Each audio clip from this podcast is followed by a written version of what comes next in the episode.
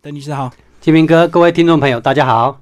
那好快两年过去，啊对啊所以你这本书就写两年 吗？没有，其实这个在我之前那本《外遇森林》之前就开始在写了，哦，它只是陆陆续续啊。慢慢成型，就一篇一篇写出来。对，，它总共是八个故事，嗯，呃，合成的法律文学、呃短篇小说合集。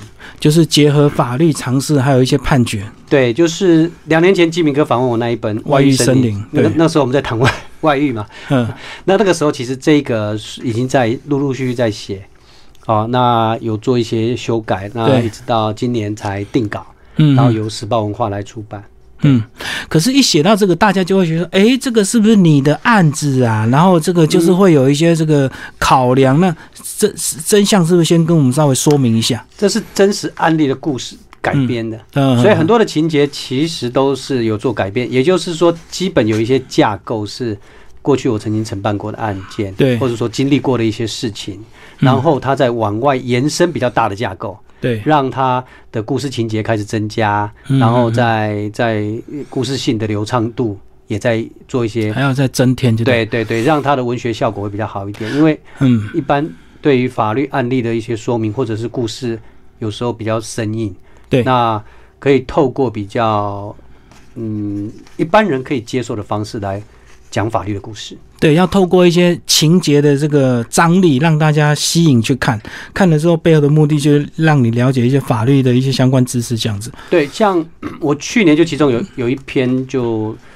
呃，有得到台北律师工会文学奖的评审奖，嗯嗯，好。好、一篇《万物可当》，所以你是律师里面最会写的人。我不敢这样讲，不敢讲。 呃，其实律师呃工作非常繁忙了，那你等于是个人还从事这个业余的兴趣创作，算是疏解、调节身心这样子。其实我比较喜欢写东西，嗯反而这个律师的工作是副业，比较苦闷，对不对？啊， 对，比较生硬啦、 嗯但是在文学里面，你会比较容易去开展你自己的想象，对很多的一些呃情节，你平常没办法看到的，哎、你可以在你的故事里面把它呈现出来。 对，对，而且透过这个小说的创作，可以天马行空，可以没错， 更快意，对不对？没没错，嗯嗯，嗯对比打官司还要快意，对啊，打官司有时候这个输赢，有时候真的是法官一念之 间，，呃不是我们可以掌握的 真的。那至少小说是我们可以掌握的。对结局情节，我们去安排这样子。没错嗯听众朋友，如果你很倒霉，曾经有官司的纠结的话，不管你是这个告人或被告人，因为双方一定各有律师，所以一定都有一些对你有利的论述。最后输赢好像变成法官自己的认定了。呃，其实就某程度来讲，它也不一定说有一些输赢啊啦，嗯它是一些过程。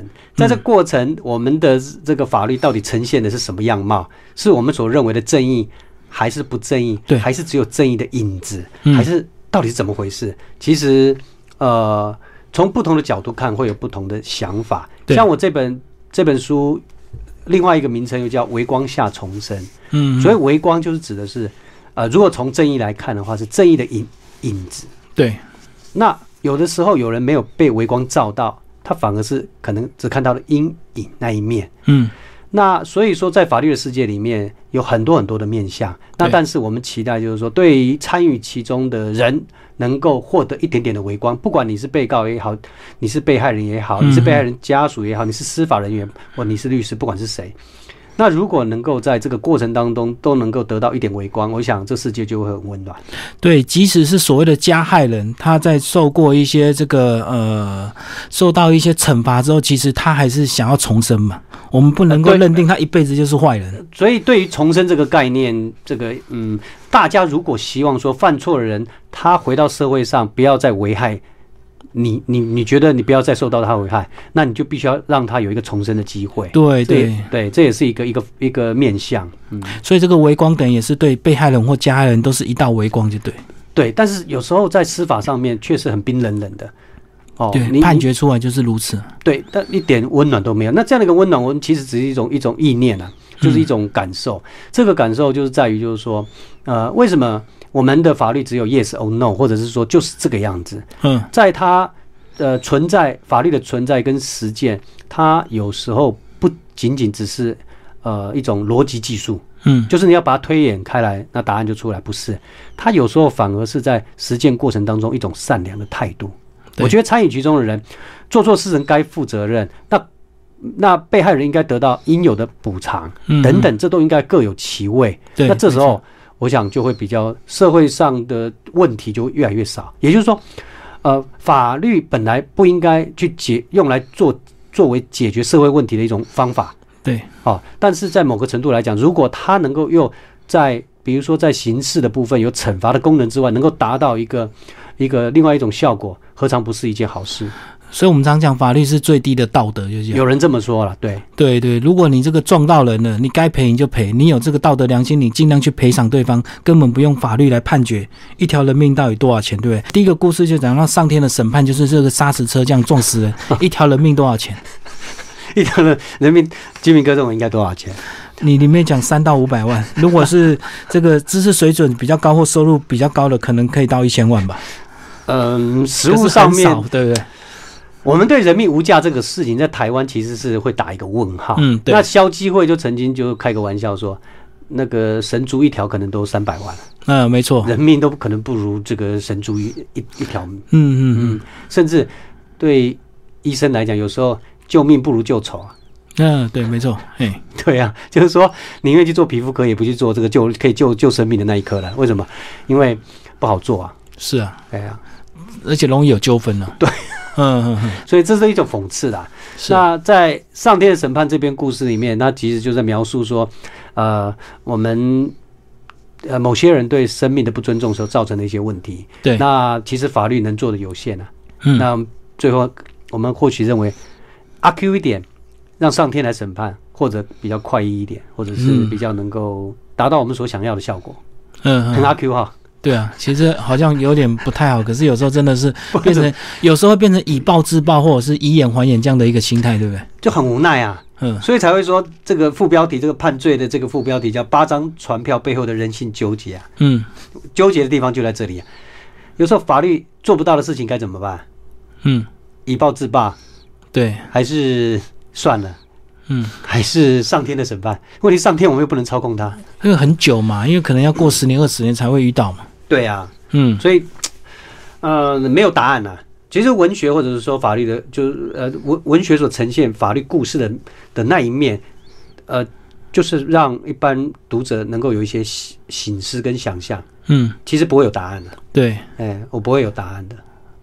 而且会随着你的年纪，你的想法可能会不同。一开始我们可能会愤世嫉俗，可是当你年纪越来越增长，或者是你遇到事情多了，你可能就会比较看开、比较随缘，或比较认命吧，是不是？嗯，在任命的过程当中，还是期待说会有有一些正义。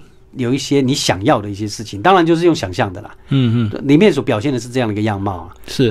哎呀，这八篇有没有哪一篇你创作的比较过瘾的？过瘾。对啊，因为其实每一篇都蛮耸动的，但是哦你看《杀妻者》那一篇吧，哇，杀青杀妻者》那个它的流畅度跟它的那个震撼效果比较 够啊。哦，所以你是不是在家里有模拟射飞镖， 要怎么写，要怎么躲？没有没有没有，呃，故事的架构存在之后，如何把情节再把它填上去，增强人物上面变成所谓的呃原型人物，而不是这个扁形人物啊。嗯哦有些小说的情节会有所谓就的哎要扁立体感，就对。嗯多面性哈、嗯那可能要要有一些不同的变化。那跟我小时候的经历有一些关系。嗯我小时候我住的那个地方很多杀人放火的事情啊，嗯，嗯那那些情节就会用到这个故事里面，还有一些小时候的奇记忆，对小时候记忆一些奇奇怪怪。我举例，像我小时候我家隔壁隔壁好像住了一个胖老头跟瘦老头，嗯然后他们在他们都单身的。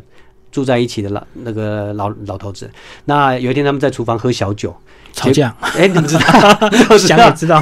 然后吵架，接着呢，那个这个吵一吵之后，这个瘦老头就拿了一个雨伞，可能要打胖老头，嗯胖老头可能喝挂了，以为他拿武士刀要砍他，哦结果他在厨房就随手拿了一个菜刀就丢了过去，是结果就瘦老头就一命呜呼了。 哦，就好死不死就射中，对，这个情节就在里面有有点出像现。。嗯嗯，就在故事里面，杀妻者那边就有出现了。对，那我刚举这个例子是说，呃呃，小说的很多的情节会跟我们自己的经验有关。嗯那这个经验有可能是被延伸出来的，也有可能是想象出来，也有可能是真实的经验，再做一些排列组合。嗯嗯那在杀妻者那边，他很多的一些状况跟我们一般日常生活其实很贴近，嗯很写实，嗯对，很写实。那很写实，呃，就会让人家觉得说故事感很够。对，好，嗯嗯，不过这个小小说要让你看得很过瘾的目的，其实是被带要带出后面的一些法律知识的一个延伸啊，所以不是让你看得很过瘾就好。 所以邓律师就是充分运用他的一个法律的知识跟见解，呃，去为我们介绍。在这里面就是带到一个这个非常重要的问题，到底是不小心你杀了人，到底是过失还是真正有意的，对不对？那个判决的尺度就当差然很大。当然啦、如果是不小心的话，嗯跟故意的那个罪责差太多太多了。对，那一般来讲，杀这个字是带有故意的意思，所以我们说嗯杀人，我们就省略掉故意这两个字了。嗯嗯那嗯，你就是有意的杀人。对那致死，我们一般讲啊，过失致死对，啊，过失致死。现在已经没有业务过失致死，业务已经没了，嗯就过失致死。那那个致，它致死这个致，它就是有不小心的意思，嗯所以不会有过失杀人这句话。嗯，我们一般人讲，好、这过失杀人，这是矛盾的。哦，我们不懂就会讲杀人跟过失杀人两种这样的区分，对不对对对对，其实要过失致死。嗯如果文字精准一点，当然一般大家如果用习惯也无所谓啦，嗯只是说更精准来讲，致死、过失致死那个致死就是过失造成的对，啊。那这个杀人就是故意的，所以一般我们有听到说伤害致死，对，伤害这个就是故意的，伤害致死就是不小心的。哎，伤害致死就是原本是故意，只是要伤害，嗯但是他没有要杀人，有没有？嗯，我对，我我我只是要伤害你，我没有要杀死你，但是伤害有时候过了头，不小心把人家弄死了，这个时候就变成伤害，故意的伤害，再加一个不小心把人家弄死的行为结合在一起，就变成了伤害致死。比如说，他原本只是想打他一巴掌的，嗯打一巴掌可能会受伤，对，结果不小心太用力了，把他打了一巴掌，就撞到了墙，结果头刚好撞到了墙就嗯死掉了，伤害致死。这时候就伤害致死。嗯对，那如何判断他是杀人和伤害致死？一定要按照证据跟现场的一些状况，那没有办法说听当事人的主观的这个讲法就可以得到答案。对，因为当事人通常讲起来都是啊，不知道怎么发生的，或者是我怎 么一气之下，然后我也不知道怎么，然后就这样子了。 但你讲的很写实啊，嗯就是不知道怎么发生的。我一气之下，然后接下来我真的是不小什么心都不知道我什么都不知道，嗯 所以必须要很多证据。那有问题是现场有时候只有你们两个人啊，对，就很难，除非要有监视器嘛，不然就很难那个。有时候监视器角度不对，拍的都都可能是错误的、啊，嗯嗯你看到的都是错的啊。对，那这又很难去讲啊。嗯所以审判真的是一个很很难的工作、啊，而且是要很聪明的人才能做的事情。而且要很冗长，对不对？冗长是要有耐心啊，不能讲冗长啊，因为要去审理别人的生死跟这个、嗯呃，比如说有时候可能关个五年三年，这种这种这种工作是很神圣的，嗯，因为你影响到一个被害人一个加害人。对，所以必须要很有耐心，而且很有兴趣去做这个事，不能够说因为啊法官不能够说或检察官不能因为自己自己的案件量大，就把、哦，想要赶快，可是现在不是要求什么速审速决有呃时效吗？那不那是个那个速审速决指的是你不能把人家的案件给拖延了、那是另外一回事。重点是，呃，做了这个工作，每个人在他的位置上面就必须要把那个工作给做好。所以做好就是你不能够因为某些因素去干扰到你的初衷。嗯所以一本初衷就是原本做这个工作，你就是要，比如说，假设当一个律师该有的角色，你就应该这么好好的做它；一个当一个法官就应该好好的去做它，对，而啊不应该说，因为随着这个岁月的推演之后，随着你社会化之后，哦， 是那 就可能变成了你对事情的冷感了。对对对，对，那你这样子就会伤害到你的工作，伤害到被你对待的这个人。就冷感之后就造成无感，所以为什么有些判决出来就会违背我们这个正常人的这个常识这样子？哦，这个又有一个另外一种观点的，就是说，呃，违背一呃跟一般人不一样的这个这个东西，还是要看它的案件的一个性质。所以就就我用比较白话来讲，是我们看到一件事实，这个事实都是过去的事实。法院在认定，不管是民事或者刑事或所有的案件，这些过去发生的事实，你把它呈现到法院里面，我会把它切割成两种事实，一种叫社会事实，就是一般人民的心中事实。我们认定的，我们自自己认定。嗯嗯，哦，也许是新闻事实，也许是乡民事实对， 啊，也许是心中事实啊，不管，反正就这个区块。那另外一个区块叫做法律事实，嗯又叫做证据事实。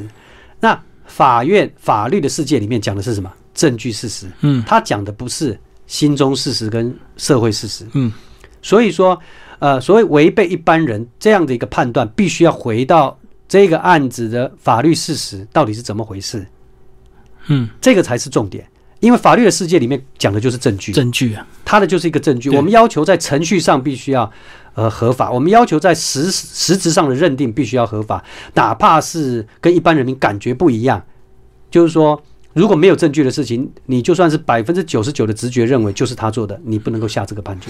这个是一个很麻、嗯很麻烦的事情，就是先进国家的人民都会有这样的观念啊。是啊，就是说，我们我们认为就是一切是要以以证据为准，我们相信的是那个事实。尽管我的心中是这么认为，可是我不能把我心中的事实拿来当做是证据的事实。嗯，那但是如果说呃乡民把所谓的证据事实跟社会事忽实略掉嗯给混淆了之后，你就会不满这个法官做的判决，因为他不符合你的直观。对，而且我们看到很多这个证据已经出来，结果这个呃不不法官不认同，是因为非法取得，那就这造成这种事实已经录到了或拍到了，可是因为非法取得，他就没有证据力。对，我们在这个观念一定要有。今天我们没有受到国家的侵害，我们觉得就是说可以这样子搞。嗯但有一天你变成是这个牵涉在其中，你就会觉得说怎么可以这样对待我？哦，我的隐私什么？类似这样的观嗯念，就好像我们先进国家都认为说脸部辨识某些程度上面是侵害隐私。对那很多人说我又不做坏事，最好是路路口是那个到处都有到处都有，这我坏们人安就不全才敢有、做啊、坏事，对，对不对？好、嗯这样的一个观念在先进国家来看是很很奇怪的。他们宁愿要隐私，也不会希望说那样子一个刚刚讲的这个，就是说，好，你拍我、啊、来，久了久久了，这个被拍到了，你会觉得说，你糟糕，你怎么活在这样的一个世界？你慢慢就会失去掉你你你的自由，也就是说，你释放掉你作为一个人应该要有的某些东西之后，你会，我们讲更比较难听一点，你会觉得你像个人吗？嗯，我懂，到处被监控，就对，对，嗯以前那个就有故事在讲这样的一个那个老大哥在注视着我们共产国家，就是在做这样的一个事对情，对对对对对吧，？那我们希望是这样子嘛？也许这个是要去深思的，就是说，对于这个呃，回到刚刚讲的，就是法律的事实靠的是证据。嗯，那这个证据，当然我们就希望说，我们的侦查过单位啊、警察啊、检察官啊，在过程当中就是要能够专业度要够，对，可是我们讲到这个法律，它是最后一个防线，那个审判的这个法官也非常重要。可是我们讲到金议员这篇，还是会有走偏的法 官，对不对？虽然新闻常常看到，确实会有一些法官会索取一些不当的利益，甚至检察官也有。其实这些年越来越好了嘛。哦我们看那个司法院都在做一些一些自对这自些清啊对啊，类似政己专案的这样。嗯嗯那所以说，不像很以前我们的观念，觉得啊都不相信司法。对，那其我我觉得现在是应该好很多，尤其是现在的这个收证工具这么齐全，谁都可以马上录音，嗯嗯嗯，对不对？所以呃，对于说这样子所谓的这个呃收贿的这样的情形，可能会好很多，我觉得啦。嗯，哦，这个这个部分，但是不表示以前没有嘛。对啊，你这篇也写得很精彩啊，这个已经一审二审了，居然还有办法去翻转这样 子。这世界上很多事情就很难 讲，故事嘛，它是 把它当做是一个小说，啊很基厉米害哥，的小它是说一个小说，是是是，哎，你不要把它当做社会写实片在 看。嗯嗯嗯嗯。我们常常讲一句，就有关系就没关 系。过去我们就常常听到有些人有关系，可是最后都没关系。这是很可怕的事情啊！我们很不希望是这样的一个世界。呃，期不过待就总是嗯有在进步了。呃，对的，我们、我们希望一切都照程序在走，不要说有关系就没关系，这嗯这会让嗯呃大家失去掉对法律的信心。就那我为什么要遵守法律？嗯嗯。我遵守是这样子，别人别人是那样子，就不公平啊！不过你这边创作手法也很厉害啊，你还知道透过自证一些其他的名贵的东西，不是用现 金。哇，这个是根根本就是社会新闻常常看到 那种，都要转正一些高单价的东西再换现金这样。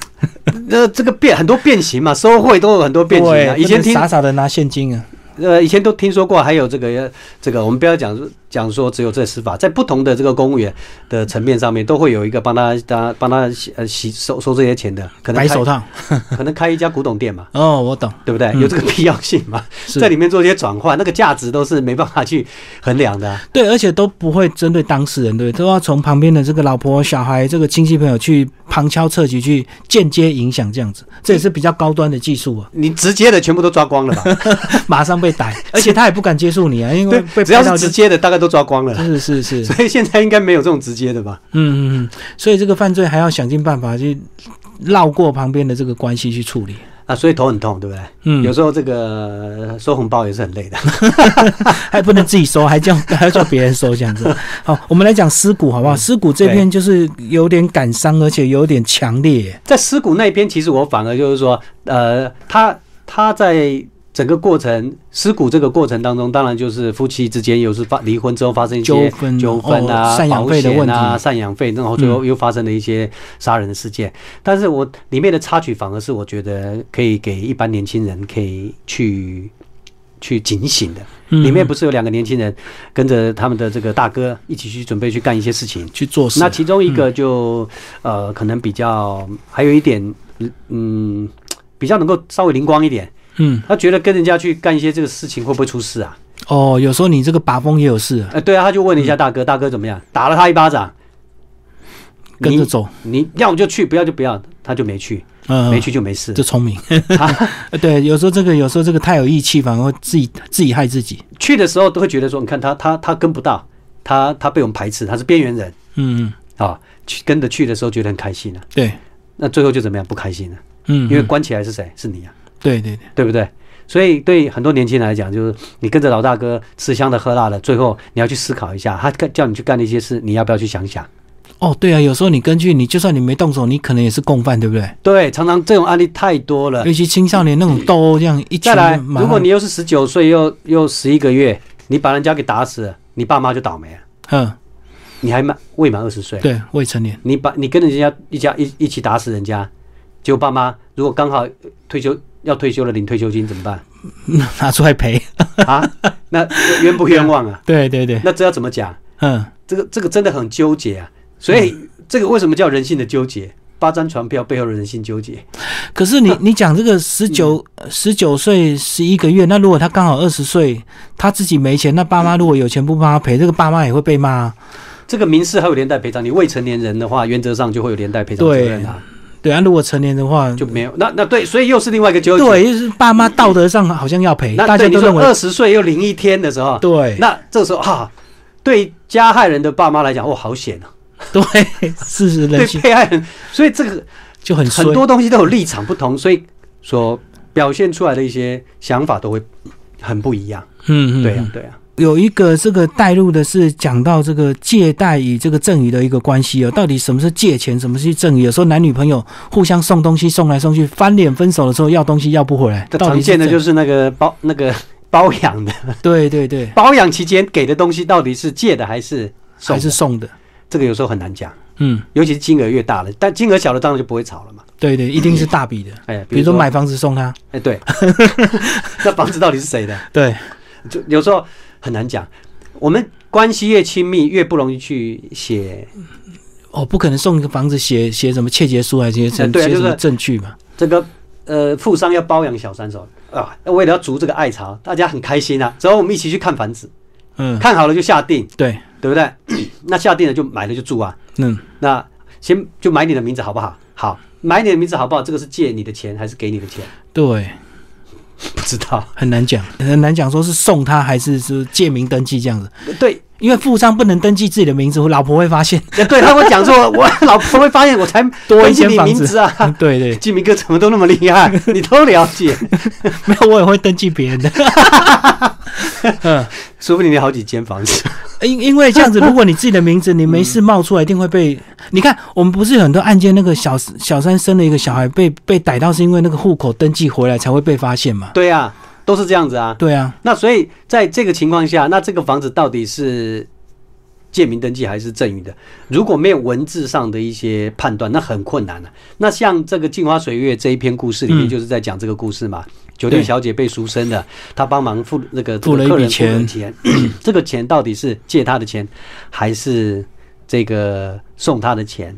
嗯那因为她这个帮她还了这个小姐欠酒店的钱，这个酒店就把这本票就担保还的她本还给对给了这个这个这个客人了。对，那这个客人拿到这个本本票，到底是这个定情物还是这个借贷的证明？对，那就这个就有的吵了。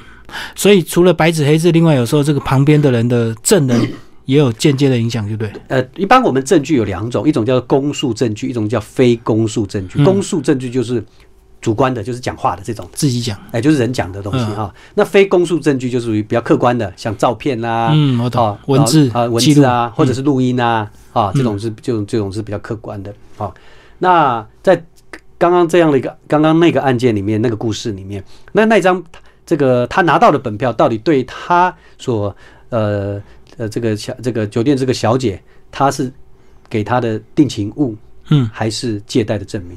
这个时候法院就有的吵了。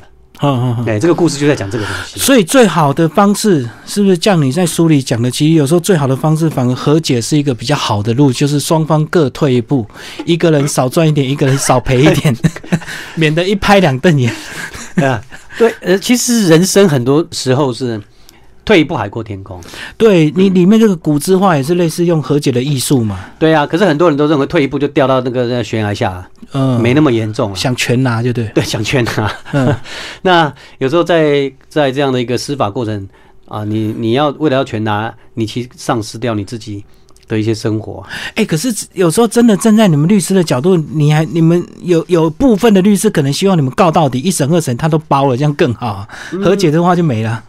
呃，应该不不能这样想，嗯就是说你做得好的话，人家会帮你再介绍。哦，你你口这个 reputation，你的口碑行行销比你这个强迫去给他打下去好太多了。嗯嗯，就是说，真正如果说刚刚这个金明哥你讲，就是说啊，那律师如果认为说你打的越多越好，嗯你不见得会比较好，嗯，你打完了就就没了，对，对不对？你把鸡杀了比较好，还是把鸡这个呃让他们一直生蛋就对哎了。对。所以你是比较长 远的这种这想法。比喻啊，所以比喻是你我帮人家做到好，人家就会帮你介绍，不要急着强迫人家把人家挤出这个这个蛋来嘛。对，因为我看到邓律师你这些作嗯品，其实我隐约可以透露出，其实你对法律的这种想法是都比较鼓励大家能和解是尽量和解，嗯，就某不某不某不个是非要告个输赢这样子。其实就我的观念里面，没有没有没有官司没有所谓的胜败，嗯，只有所谓的策略的胜败。对，哦，就就输赢是策略。我为什么这样讲？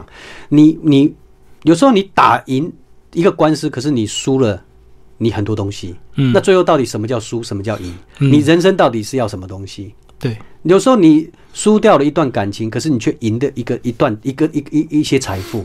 嗯，那你觉得那个财富比较重要，还是那个感情比较重要？是啊，那当然，有些人会认为财富比较重要。好，那你就重义重利轻义嘛。那对有些人认为说，我觉得我宁愿要那那个感情，我也不要那个那个财富，可能就是重义轻利。对，那每个人的个性不同，会决定你对每个事件的判断的不一样。嗯当然，人跟人之间最好是什么？事前的慧眼比事后的去论断来得好。所谓的事前的慧眼，就是你事前要能够去有聪智慧的眼睛去判断要不要跟这个人交往，不管是朋友也好，亲人也好。对，当然亲戚是没办法，嗯是。哎，与生俱来就注定了。还有看书也是啊，像你这张也是背后带了很多法律常识啊。那如果你知道之后，你就可以避免掉很多这个陷阱或者是被害嘛。